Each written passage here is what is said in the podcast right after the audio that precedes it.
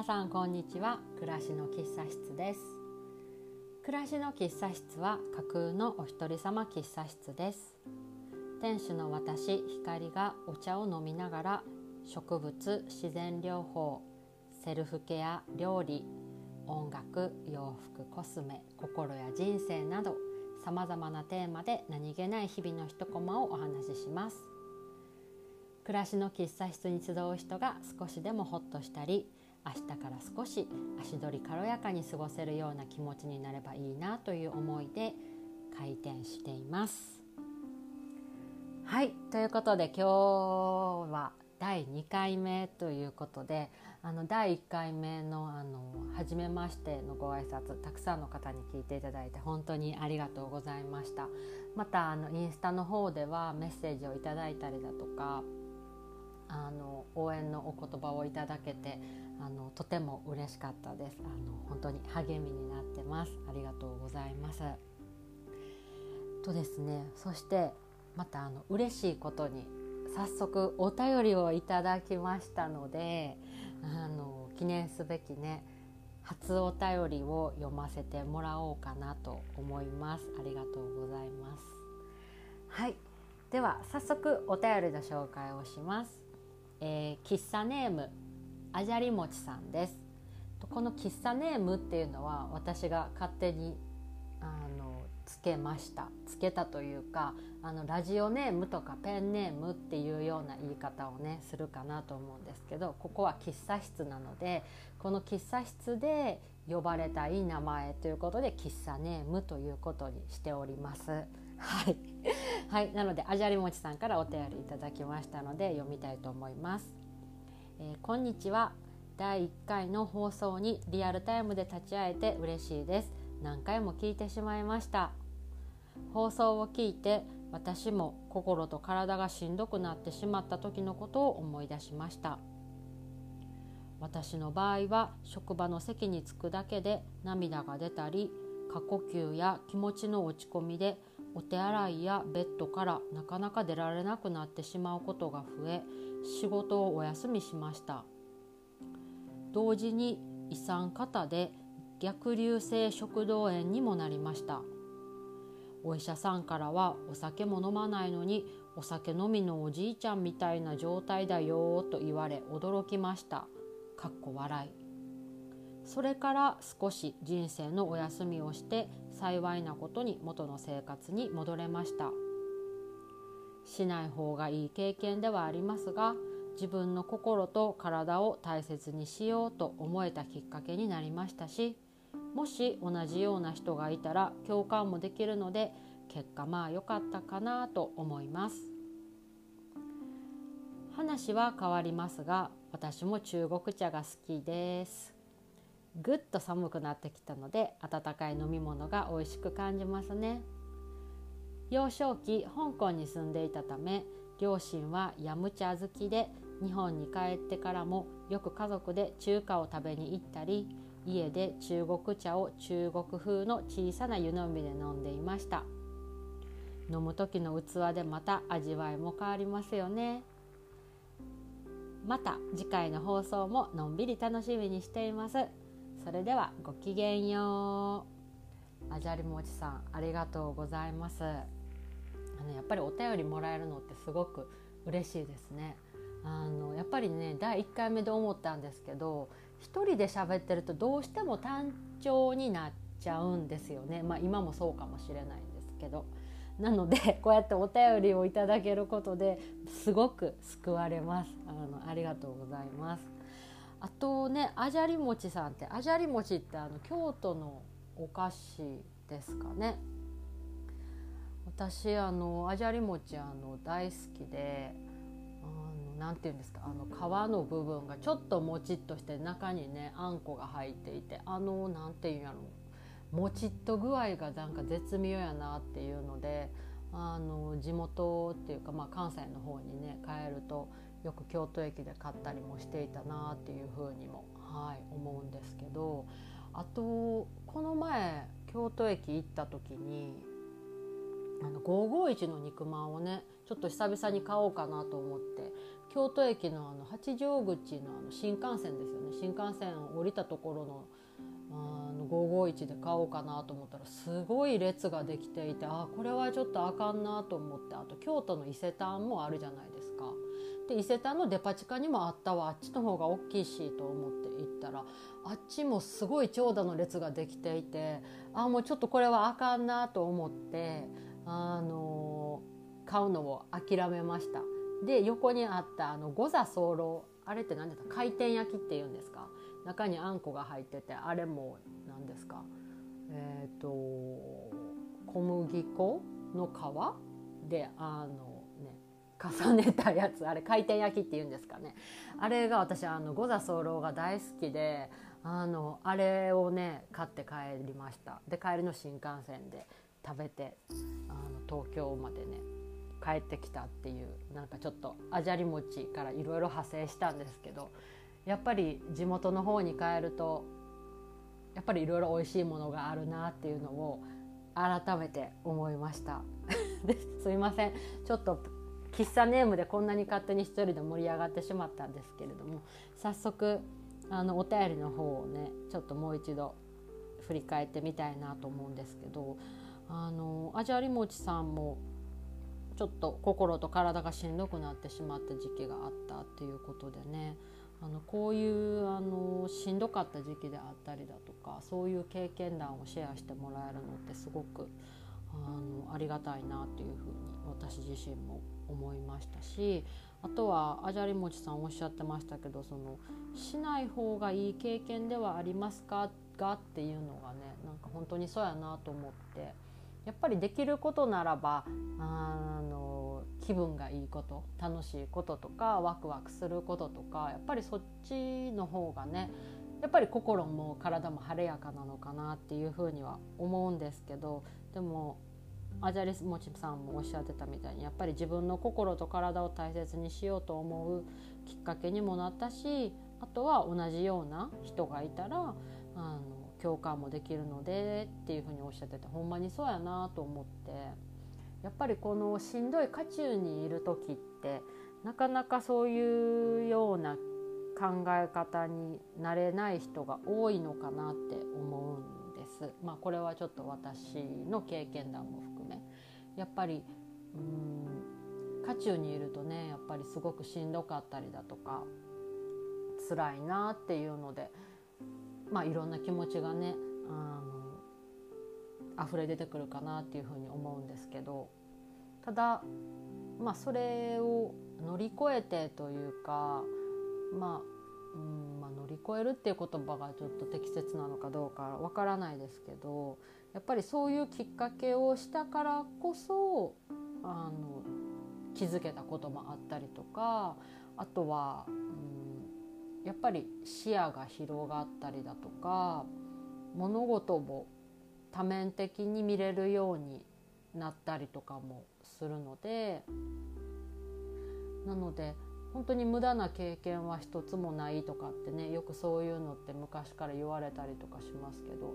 まあ一理あるのかなとか思ったりもねまあもちろん辛い経験っていうのはそんなにしたくはないものなんですけれどもあの振り返った時にあ、うん、また新たな気づきがあったりとかねあのきいろんなきっかけを作ってくれたりとかもするのかなっていうのをこのお便りを読んで、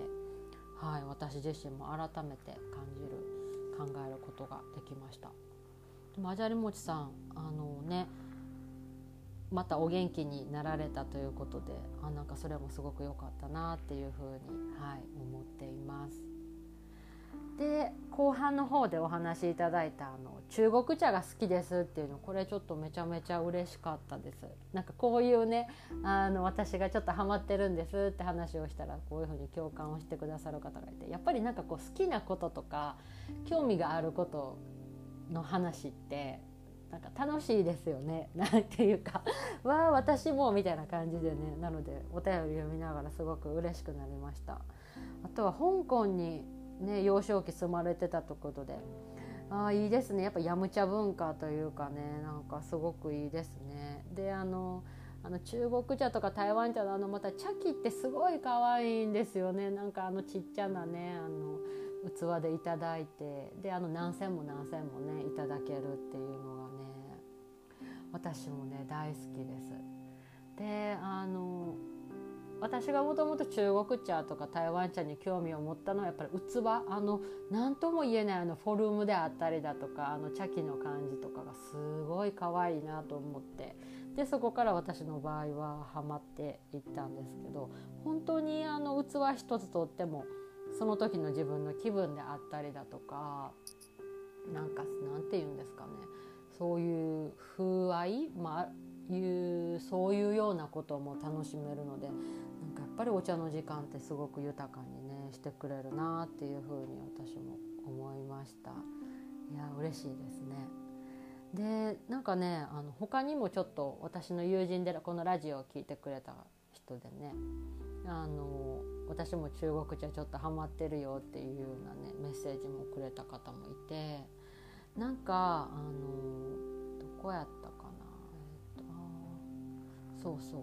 あのすごくあの身近なところで言うとあのバーミヤンって中華料理屋さんありますよね。あのバーミヤンであのせいろの蒸し台湾カステラとかあとはバーミヤンのドリンクバーっていろいろなあの中国茶が楽しめるんですってね。なのでなんかちょっと身近なところでそういうねカジュアルに行けるところがあるのもいいなっていうふうに、はい、思いました。あとはあのこれは私ちょっと結構だいぶ前なんですけどヤム茶を食べに行った時あれは日比谷かな？日比谷にティム・ホーワンっていう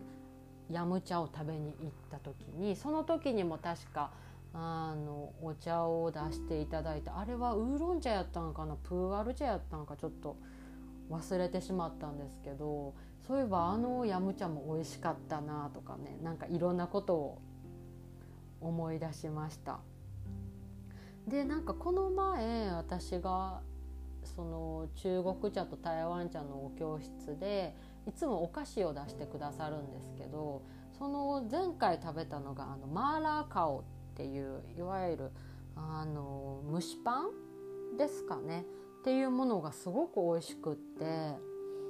でさっきのそのバーミヤンの台湾カステラっていうのもそういえばあったなっていう友達の話を思い出してえこのマーラーカオとあのこの台湾カステラはえ違うのか一緒なのかっていうのがなんかちょっと興味を持ち始めて なんか調べたらなんか台湾カステラはなんかふわっとしたこのシュワッとしたような口当たりでマーラーカオっていうのはなんかホクホクな感じでちょっとどしっとした弾力も感じられるみたいなのがネットに書いてあったんでじゃあちょっと違うのかなと思ってでもバーミヤンの台湾カステラはせいろ蒸しなんですって。えだから結局これはマーラーカオと一緒なのかとかねなんかちょっと勝手に一人で混乱をしたので近々バーミヤンの台湾カステラとあのドリンクバーにちょっと行きたいなってね。あの一人で思ってました。そう。やっぱりなんかこういうあの私ね思うとこういうカフェ文化とかもしかしたらカフェとかこういう喫茶文化とかなんか実は好きなのかなとかっていうふうに思って。なんかねちょっと中国茶のね話から派生しちゃうんですけどなんか多分好きなんですこうお茶とかね。うん、でなんかちょっとそこからまた話は飛ぶんですけど私15歳の時に初めてニュージーランドに留学で短期なんですけど行ったんですよね。でそこでもそういえばカフェ文化があったわっていうのを思い出してあの一番衝撃的やったのがあの学校で朝1時間目2時間目終わった後かな。その後にあのモーニングティーっていう時間があったんですよね。でまあそこで何をするかっていうと何まあおのおのがその食べたいスナックをとまあまあ、飲み物ですよね、まあ、そういうものを思い思いにそれぞれが食べるっていう時間なんですけどなんかねその時間は結構衝撃的でしたね。なんか日本の学校やとね午前中は普通に何4時間目ぐらいまで、まあ、授業を受けてでその後給食でみたいな感じだったと思うんですけどこのニュージーランドのねこのモーニングティーの時間がね 私はすごく大好きであのニュージーランドであのすごい有名なあのクッキーがあってそのクッキーがあのチョコレートのあのチャンクが結構ザクザク入ってるやつでねあれをほぼ毎日食べていましたね。あれが大好きでした。あとは夜もあのホストファミリーにのお家で夜ご飯を食べた後にいつも夜のお茶の時間があったんですよね。であのホストファザーがいつもお茶を入れてくれるんですよ。でその時私にあの何のお茶がいいっていうふうに言われてで私が紅茶っていうか、ね、まあ、 English tea っていうね感じで言って。でまあじゃあ普通の何もプレーンのお茶はまあティーって言うんだよって言われてあそっかティーでいいのかと思ってティーって言って。であのある時ミルクティーが飲みたいなというふうに思って。でなんて言うのかなと思ってたらお父さんがミルクティーっていうのはあと紅茶にミルクを入れることをニュージーランドティーって言うんだよって言われてあそうなんやと思って。でお家ではなのでティーかもしくはニュージーランドティーみたいな感じであのいつもねお父さんにお願いをして飲んでたんですけど。でその後お店でニュージーランドティーって言ったら通じなくって。でミルクティーっていうのも後から調べると和製英語っていうことが分かってで結局ミルクティーっていうのはティー with ミルクって言ってねあのミルク入りのあのお茶っていうのであこれがミルクティーなのかっていうのを学んでね。だからあのニュージーランドティーっていうのはあのお家だけやったんやなっていうねミルクティーのなんかちょっと私のほろ苦い思い出というか。でも何ていうかあのほろ苦いというか なんかちょっと外でニュージーランドティーって言ったら通じずミルクティーって言っても通じずでやっとミルクティーっていうのは英語でティー with ミルクって言うんやっていうのがねこのやっぱり私は実体験でこの英語を覚えるっていうのがすごく私の性格には合ってるんやなっていうのをすごく思いました。でなんかちょっと話がそれまくったんですけどなんかやっぱりそういうお茶の時間って私すごく好きだなっていうふうに思っているのとあとあのニュージーランドもやっぱり私が行ってた時は結構やっぱり紅茶まあ多分それはホストファミリーが紅茶好きやったからなのかなとかっていうふうに思うんですけど、まあ、あとはあの歴史的な背景もあると思うんですけれども大人になってからニュージーランドに行った時結構コーヒー屋さんもたくさんできていてで今あのコーヒー文化も結構根付いているというか、まあ、私が学生時代知らなかっただけかもしれないんですけど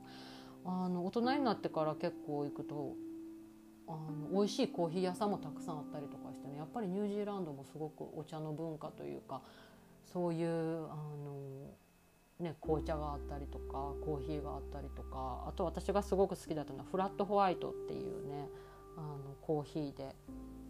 これも美味しかったなっていうふうに思っていました。であの東京であの清澄白河っていうところに「イキエスプレッソ」っていうお店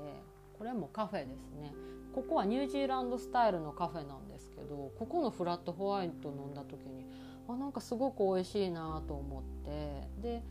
フラットホワイトって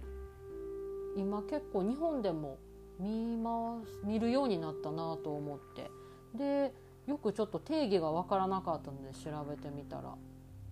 フラットホワイトっていうのはあのスチームミルクをこう使ったものなんですけどとまあエスプレッソですよね。でじゃあカフェラテとかカプチーノとかと何が違うのっていうとなんかフラットホワイトっていうのはエスプレッソの割合が多めみたいですね でもちょっとこれネットで調べた情報なのでわからないんですけどなんかねあのこのイキエスプレッソさんこのカフェすごく居心地がよくって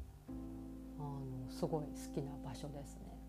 でこの駅エクスエクスプレッソさんの近くにあの私がすごく好きな雑貨屋さんがあってウォルクさんっていう雑貨屋さんなんですけどそこの店主さんもとても素敵であの器とかあと生活雑貨とかあとはあのいわゆる作家さんの企画展とかもされててなんかねあのすごい素敵な場所やなっていうのであのこの2つ清澄白河のお店ですごく近いのでもし行かれることがあったら